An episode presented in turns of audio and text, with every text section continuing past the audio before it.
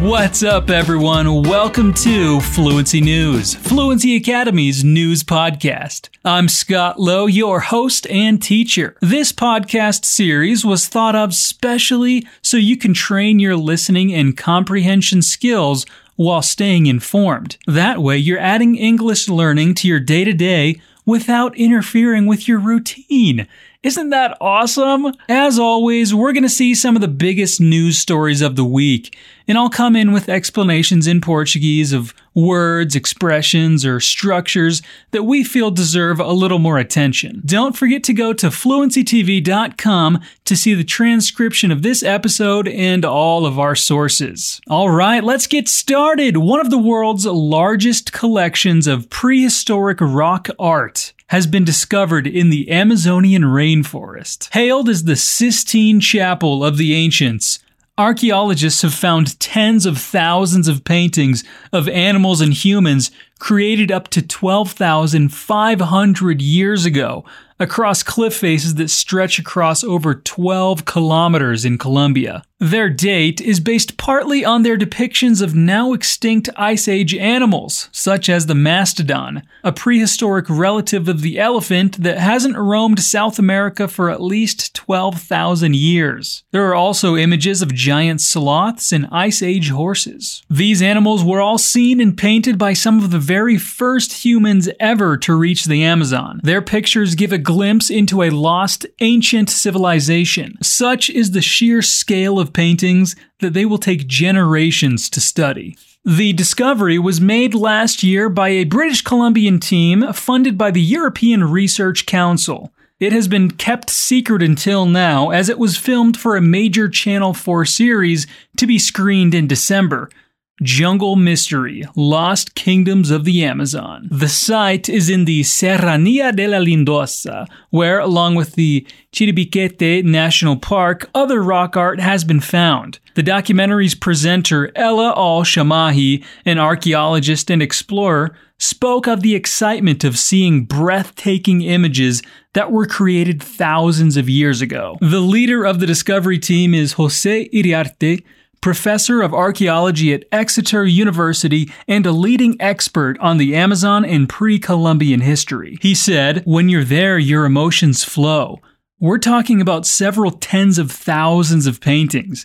It's going to take generations to record them. Every turn you do, it's a new wall of paintings. We started seeing animals that are now extinct. The pictures are so natural and so well made that we have few doubts that you're looking at a horse, for example. The Ice Age horse had a wild, heavy face. It's so detailed we can even see the horsehair. It's fascinating. The images include fish, turtles, lizards, and birds, as well as people dancing and holding hands, among other scenes. The site is also so remote that after a two hour drive from San Jose de Guaviare, a team of archaeologists and filmmakers trekked on foot for around four hours. As the documentary notes, Colombia is a land torn apart after 50 years of civil war that raged between FARC guerrillas and the Colombian government, now with an uneasy truce in place. The territory where the paintings have been discovered was completely off limits until recently, and still involves careful negotiations to enter safely. Al Shamahi said, Exploration is not over. Scientific discovery is not over, but the big discoveries now are going to be found in places that are disputed or hostile. The paintings vary in size. There are numerous handprints, and many of the images are on that scale, be they geometric shapes, animals, or humans. Others are much larger. Some of the paintings are so high they can only be viewed with drones. Iriarte believes that the answer lies in depictions of wooden towers among the paintings, including figures appearing to bungee jump from them. He added, These paintings have a reddish terracotta color. We have also found pieces of ochre that they scraped to make them. Al Shamahi said, one of the most fascinating things was seeing Ice Age megafauna because that's a marker of time. I don't think people realize that the Amazon has shifted in the way it looks. It hasn't always been this rainforest. When you look at a horse or mastodon in these paintings, Of course, they weren't going to live in a forest, they're too big. Not only are they giving clues about when they were painted by some of the earliest people, that in itself is just mind boggling, but they are also giving clues about what this very spot might have looked like. More savanna like. Iriarte suspects there are many more paintings to be found. We're just scratching the surface. The team will be back as soon as COVID 19 allows. Notícias que envolvem ciências de qualquer tipo normalmente têm alguns termos técnicos que podem ser difíceis de serem compreendidos. Além disso, em descobertas como essa, é comum que os cientistas usem adjetivos para explicar o que descobriram e como essas descobertas vão afetar o mundo. Vamos ver agora algumas dessas palavras. A palavra rainforest, por exemplo, traduzida literalmente significa floresta de chuva mas o significado real é floresta tropical. Glimpse significa vislumbre. Breathtaking significa empolgante, ou mais literalmente de tirar o fôlego. Uma expressão interessante é mind-boggling, que pode significar incompreensível, surpreendente, enorme, sensacional. Mind-boggling. In other news, tear gas and clashes happened at Paris protests against police violence. Thousands of critics of a proposed security law that would restrict sharing images of police officers in France gathered across the country in protest Saturday, with the country shaken by footage showing officers beating and racially abusing a black man. Some 133,000 people took to the streets across France, according to the government's figures. Demonstrators in the French capital carried red Union flags, the national tricolor flag, and homemade signs denouncing police violence, demanding media freedom, or calling for Interior Minister Gerald Darmanin's resignation. Protests also took place in Bordeaux, Lille, Strasbourg, Montpellier, Nantes, and other French cities. I'd practiced the pronunciation of those cities for like 20 minutes just now. Uh, still not great, but it was okay. Police fired tear gas in Paris after demonstrators launched fireworks at them, put up barricades, and threw stones. 37 police officers and gendarmes were injured during the demonstrations, according to provisional figures. I once again condemn the unacceptable violence against the security forces.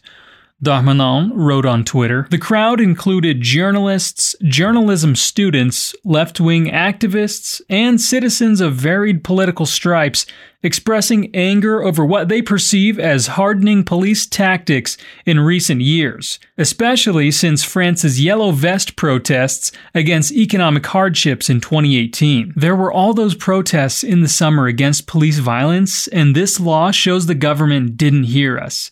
It's the impunity. That's what makes us so angry. Protest participant Kenza Berkani, 26, told AP News.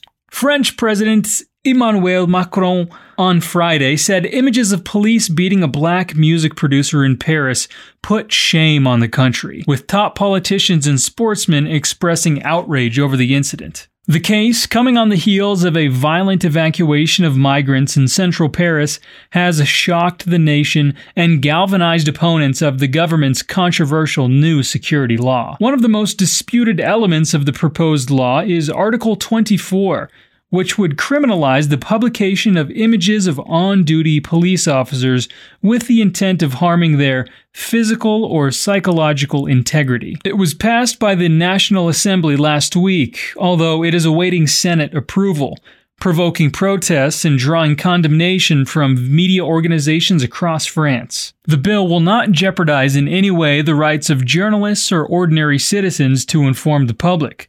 Alice Tauveau, an MP for Macron's La République En Marche, LREM party, and the co author of the clause, told French daily La Figaro last week. Article 24 would outlaw any calls for violence or reprisals against police officers on social media and that only, Tauveau said. However, NGOs and journalist groups are calling for the article to be withdrawn, claiming it contradicts the fundamental public freedoms of our republic. This bill aims to undermine the freedom of the press, the freedom to inform and be informed, the freedom of expression, one of Saturday's protest organizers said. In a sign that the government could be preparing to backtrack, Prime Minister Jean Castex announced Friday that he would appoint a commission to redraft Article 24. Under the article, offenders could be sentenced to up to a year in jail and fined 45,000 euros, over 280,000 reais,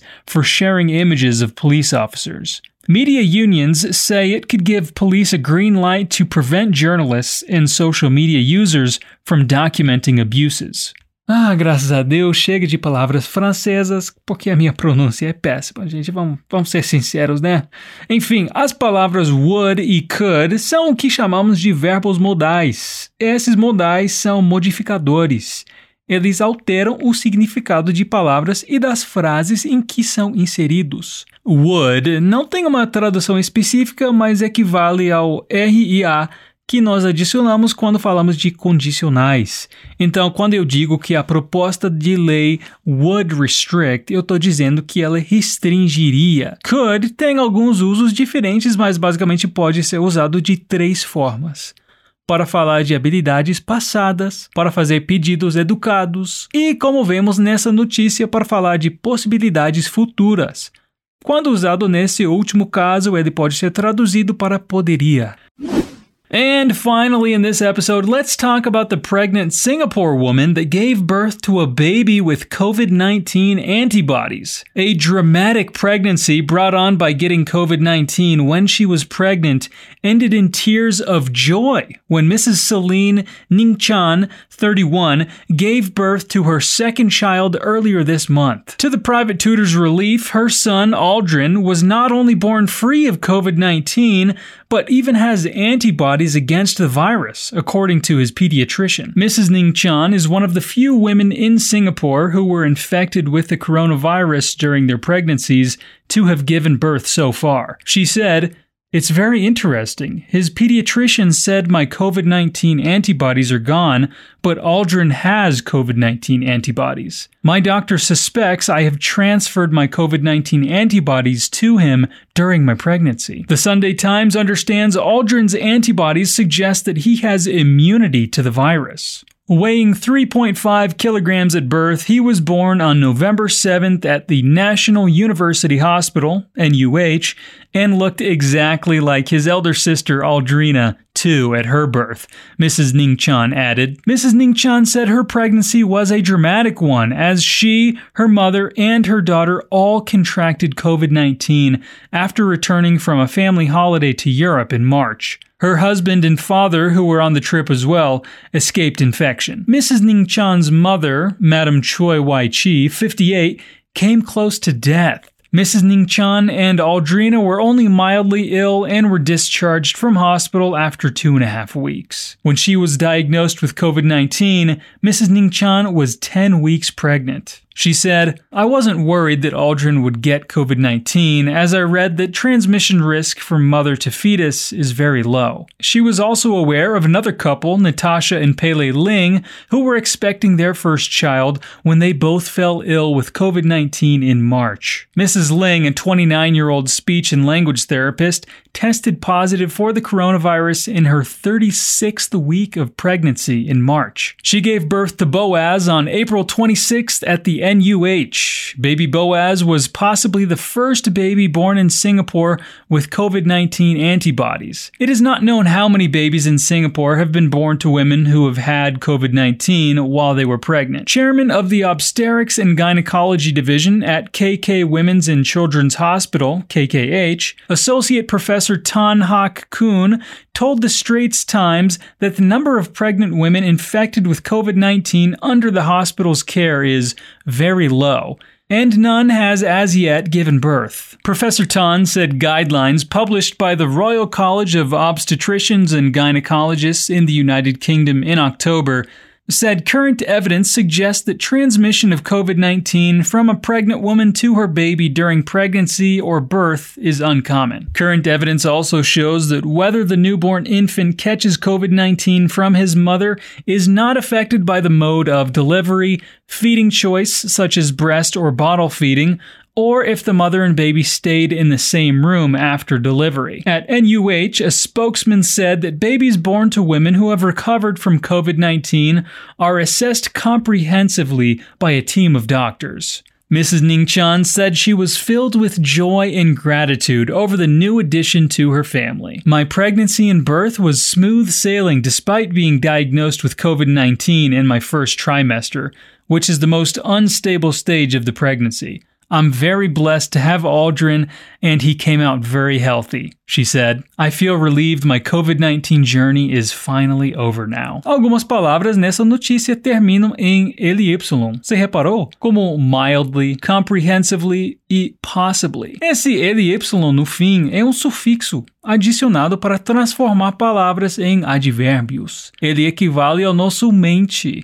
Essas palavras então ficam suavemente compreensivamente e possivelmente. And that is it for this week's episode, guys. We hope you enjoyed this time here with us, and we are so glad to have you here with us episode after episode. Fluency News comes to you every week, and I'll be here waiting for you. Remember to check out fluencytv.com for more free content in five, yes, count them, five different languages also the transcript of this episode, and all of our resources. I'll see you next time. Peace out.